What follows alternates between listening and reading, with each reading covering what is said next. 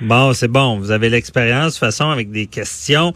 Et euh, je suis avec euh, Joanie Henry à la mise en onde qui est de retour de vacances. Bonjour, Joanie. Allô? Ça va bien? Ça va très bien. On va toujours bien en retour de vacances. Ouais, ben c'est pas facile la première journée non plus. Euh, on s'adapte. On, on, tombe dans la réalité. Exact. Ouais. Bon, ben, là, est-ce qu'on a des questions euh, ce matin?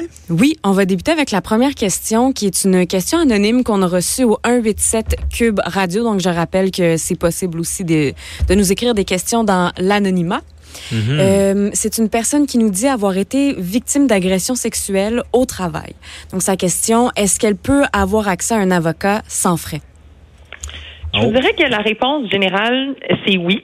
Euh, alors, pour des personnes qui sont protégées par la loi sur les normes du travail, donc c'est généralement les travailleurs, là, les salariés, donc qui sont pas des, euh, des travailleurs autonomes, qui, qui travaillent pas dans des entreprises fédérales, peuvent porter une plainte complètement, complètement gratuitement euh, aux normes du travail. Donc ça, ça peut être fait par le site web. Puis ensuite, la CNESST va faire une enquête pour voir si effectivement la plainte est fondée. Puis si oui, le tribunal administratif du travail va euh, dédier un avocat gratuitement à la personne plaignante. Donc ça, c'est une première avenue. Ensuite, si on voit que l'agression sexuelle relève aussi de discrimination. Donc si c'est une agression qui a vraiment été faite en raison de caractéristiques personnelles inchangeables à la personne, on peut aussi porter plainte à la Commission des droits de la personne et de la jeunesse. Puis éventuellement, ici aussi, il pourrait avoir un avocat du tribunal des droits de la personne qui pourrait se saisir du dossier. OK. Et si c'est une matière criminelle aussi, ben là, on s'entend qu'il n'y a, pas de frais non plus. Là. Vous avez raison. C'est criminel. On porte plainte à la police. La police fait son enquête. Et si la couronne décide de porter des accusations, mais ben là, effectivement, c'est l'État qui prend en charge la poursuite. OK. Et euh, bon, au travail, il y a toujours la différence. Il y a les, ben, comme tu expliques bien, les normes du travail. Et là, je t'ai entendu dire le mot fédéral, entreprise fédérale. Est-ce qu'ils sont exclus ou? C'est parce que les travailleurs fédéraux ne bénéficient pas euh, de. Puis là, quand je dis travailleurs fédéraux, c'est euh, un petit peu compliqué. Là, c'est les personnes qui travaillent Mhm. dans des entreprises euh, dont euh, dont la matière euh, fait l'objet d'une compétence fédérale. Alors, l'exemple le plus Ah. facile, c'est les télécommunications. Euh, alors, euh, ces, euh, ces employeurs-là font euh, ont des ont des protections qui relèvent du droit fédéral et non pas du droit provincial. Et puis, euh, la loi sur les normes du travail, ça, c'est une loi qui est provinciale. Alors, pour les personnes qui travaillent dans des entreprises fédérales, là, c'est les recours, les recours prévus par le Code canadien du travail. Donc, c'est un petit peu différent. OK, bien expliqué. Euh, je ne sais pas si tu es à l'aise avec ça. J'élargis toujours les questions là, qui nous sont posées. Et, euh, tu sais, on entend souvent ça. Ah, moi, je suis pas, je suis pas couvert, euh, je suis un cadre. Je suis pas couvert par la loi sur les normes, je suis un cadre. Bon. Le, le cadre, là, c'est-tu, c'est un, un patron, là, dans le fond. là? Les cadres supérieurs, oui, exactement. Ouais. supérieur. Mais est-ce que c'est quelqu'un qui a des, des, des responsabilités n'est pas automatiquement un cadre? Là? Je sais pas si c'est un peu les, les, les balises du cadre. Ça change. C'est vraiment, faut faire une analyse au cas par cas si la personne a certains pouvoirs de gestion. Mais vous avez raison que le seul fait d'avoir quelques responsabilités de gestion, euh, c'est pas suffisant pour être considéré comme un comme un cadre supérieur. OK. Parfait. Merci beaucoup. Euh, Joanie, euh, prochaine question? La prochaine question, c'est François de Nicolet qui nous dit que son employeur change constamment son mandat, donc au travail. Euh, il n'a pas le temps de terminer ses dossiers et lui, il est convaincu qu'il s'agit en fait d'une tactique pour le faire craquer finalement qu'il démissionne. Comment est-ce qu'il peut ou est-ce que c'est possible pour lui de dire que c'est du harcèlement au travail? Ah. Alors, le harcèlement, c'est vraiment le. C'est très, très complexe à identifier. Euh, les avocats, on utilise cinq critères d'analyse pour voir si un comportement relève du harcèlement. Il faut d'abord qu'on soit en présence d'une conduite qui est vexatoire. Donc, une conduite vexatoire, c'est quelque chose qui est humiliant, qui est offensant, qui est abusif. Puis de manière générale, euh, pour que ce soit considéré comme du harcèlement, faut qu'on fasse, euh, fa- faut qu'on fasse, qu'on soit face à un comportement qui est répétitif dans le temps, ou encore quelque chose qui est très grave puis qui arrive une seule fois. Donc là, dans le cas de euh, de l'auditeur de Nicolet, on ferait plus face à un comportement répétitif, un comportement qui est hostile, qui est pas désiré. Donc si François ne veut pas changer de tâche qu'on lui impose constamment, ça pourrait être un comportement hostile ou non désiré. Puis ensuite, il faut que ce soit un comportement qui ait deux conséquences. Donc qui porte atteinte à la dignité ou à l'intégrité de la personne, puis qui rend le, milieu de travail néfaste. Puis je vous dirais que dans l'exemple qui nous est donné, euh, ce qui rend la chose plus nébuleuse, euh, c'est qu'il faut se rappeler que l'employeur a un droit de gérance. Donc, euh, dans des circonstances comme ça, le défi, ça va être de distinguer entre des, décisions de l'employeur qui relèvent de son droit de gérance et des décisions qui constituent de l'abus, qui constituent du harcèlement. Donc, dans des situations comme ça, il euh, faut trouver une manière de porter plainte. Les employeurs au Québec, euh, depuis le 1er janvier, sont obligés d'avoir des politiques pour prévenir le harcèlement. et puis, ces politiques-là doivent contenir une section qui décrit le processus de plainte. Donc, on, pose, on porte plainte, puis l'employeur doit faire une enquête, puis s'il conclut y a du harcèlement, il a l'obligation de faire cesser le harcèlement. OK. Faire cesser le harcèlement, comment? Alors, euh, l'employeur fait son enquête et puis là, il identifie euh, qui est la personne euh, de qui émane le harcèlement. Puis ensuite, l'employeur va devoir prendre des mesures disciplinaires pour faire cesser ce harcèlement-là. et puis, c'est généralement ou insuffisant, disons, euh, de déplacer la personne qui fait l'objet de harcèlement. Des fois, on va voir ça. Euh, la personne typiquement qui va faire l'objet de harcèlement, ça va être quelqu'un euh, qui a moins de pouvoir que la personne qui commet le harcèlement. Puis c'est sûr mhm. que ça peut être plus simple pour un employeur de dire bon, bon on va te changer de chaîne de montage, mais ça généralement, là, c'est pas accepté par les tribunaux.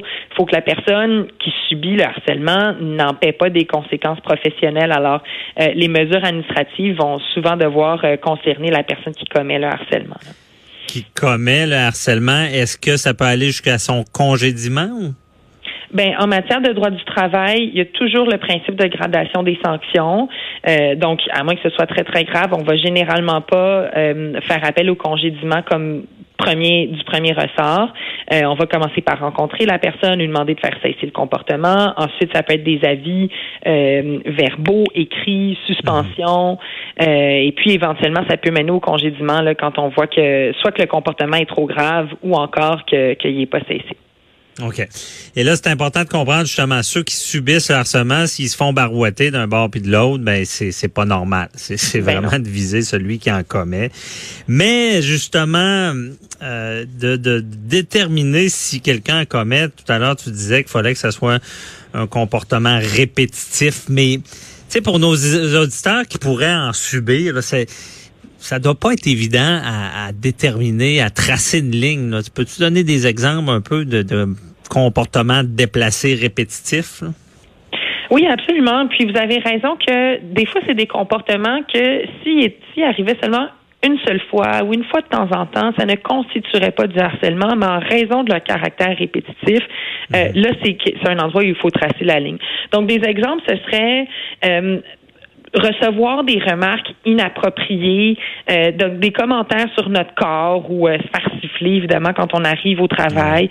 Si on se fait toujours raconter des blagues grivoises. Donc, si on a un patron qui vient nous voir à tous les lundis, euh, qui fait des commentaires qui nous concernent pas nécessairement, mais qui raconte des blagues sexuelles qui nous mettent mal à l'aise, ça peut constituer du harcèlement. Euh, si on se fait poser des questions sur notre vie sexuelle, bon, mais qu'est-ce que tu as fait en fin de semaine? Ah oui, puis toi, quel genre de euh, quel genre d'intimité mm-hmm. t'aimes développer avec ton conjoint, ta conjointe? Tout ça, on s'entend que il n'y a pas de toucher sur notre corps, mais ça peut créer euh, un malaise qui, qui relève du harcèlement. Ouais, ok, c'est des bons exemples.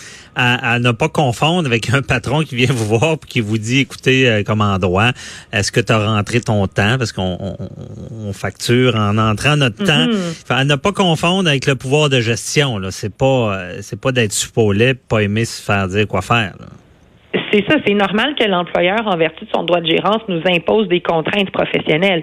Euh, mais si on a un employeur en réunion d'équipe qui nous dénigre constamment, qui refuse de nous donner la parole, qui va nous couper, qui va toujours diminuer les, les, euh, les, les, les, réflexions qu'on amène de l'avant, euh, puis que ça, ça a un impact sur notre bien-être, ça peut aussi mhm. constituer du harcèlement. OK. Impact sur le bien-être.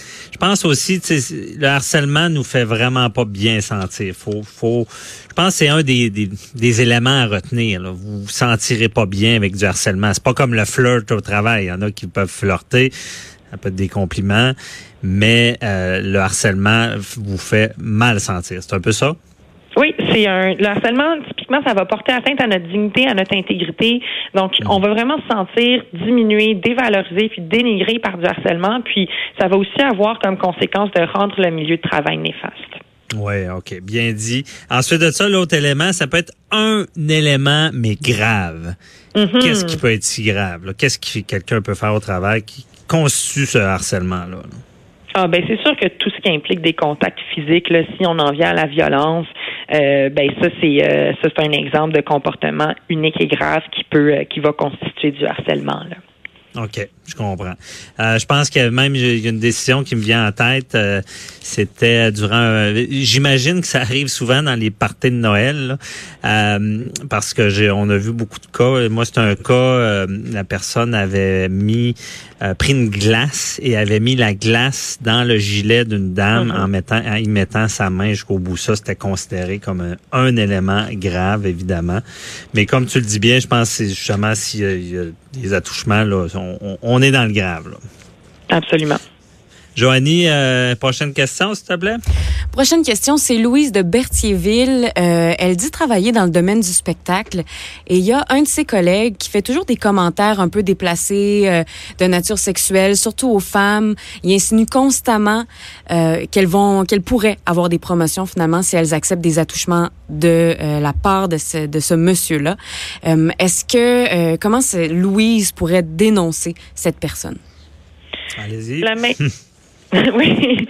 La, ça, c'est, malheureusement des, des questions qu'on se fait poser chez Jury Pop là, dans notre service La Partie qui est ouvert aux, travailleurs du milieu de la culture. Euh, si notre objectif, c'est de faire cesser le comportement, faut aller voir l'employeur, le producteur dans des situations comme ça et euh, aller porter plainte à la police.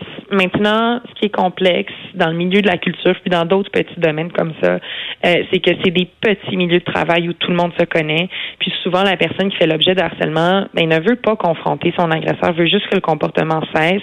Puis des fois, on vient nous voir en espérant qu'on a une baguette magique, puis Malheureusement, on est juste des mhm. avocats, on n'en a pas. Donc, si vraiment notre objectif, c'est de faire cesser le comportement, faut aller voir euh, le patron, la patronne, ou faut aller porter plainte à la police. OK. Mais euh, justement, parlons-en de ce domaine-là, où est-ce que souvent, bon, c'est un domaine que les gens ont quand même beaucoup d'ambition. C'est un domaine pas facile. Il faut euh, percer, comme on dit. Mais c'est anormal, on, on le dira jamais assez, que quelqu'un demande des faveurs pour avoir des promotions. Là c'est non seulement anormal, c'est inacceptable, c'est illégal. Euh, mhm. D'autres choses qu'on voit aussi dans le milieu de la culture, c'est arrivé tout récemment, euh, quelqu'un qui a une scène, donc au théâtre, à la télévision, à la euh, au cinéma, et puis là, soudainement, on lui demande, on dit, ah bon, mais on voudrait que la scène soit un petit peu plus osée, donc pourrais-tu, s'il te plaît, te déshabiller ou pourrais-tu embrasser ton ou ta collègue? puis, ces comportements-là ne peuvent pas être imposés à un travailleur ou à une travailleuse. Le travailleur, le travailleuse a le droit de refuser euh, des comportements comme ça. Là. Donc euh, ça aussi, c'est on a à le rappeler euh, étonnamment mhm. souvent. Là. Ouais, mais c'est ce qui est surprenant et puis c'est un bon exemple. je comprends bien, c'est ça. On peut pas forcer ce genre de scène là. Et j'imagine rapidement, là, il peut. Des fois, c'est subtil. C'est ça un peu le problème dans ce domaine-là. -là, c'est pas toujours évident à déterminer. vous avez raison. C'est sauf que tout ce qui implique des contacts sexuelle, physique, euh, on doit toujours demander le consentement de la personne concernée. Hmm. Surtout si c'est c'est demandé en échange, là, il y a un réel problème. Euh, merci beaucoup, Maître Sophie Gagnon là, de la clinique Jury Pop de nous avoir d'avoir répondu aux questions du public. Je vous souhaite une, belle journée. On se reparlera sûrement pour un autre dossier. Bonne journée, bye bonne Journée. Au revoir. Restez là, c'est la chronique euh, showbiz avec la, notre chroniqueuse Véronique Racine qui est de retour de vacances également. À tout de suite.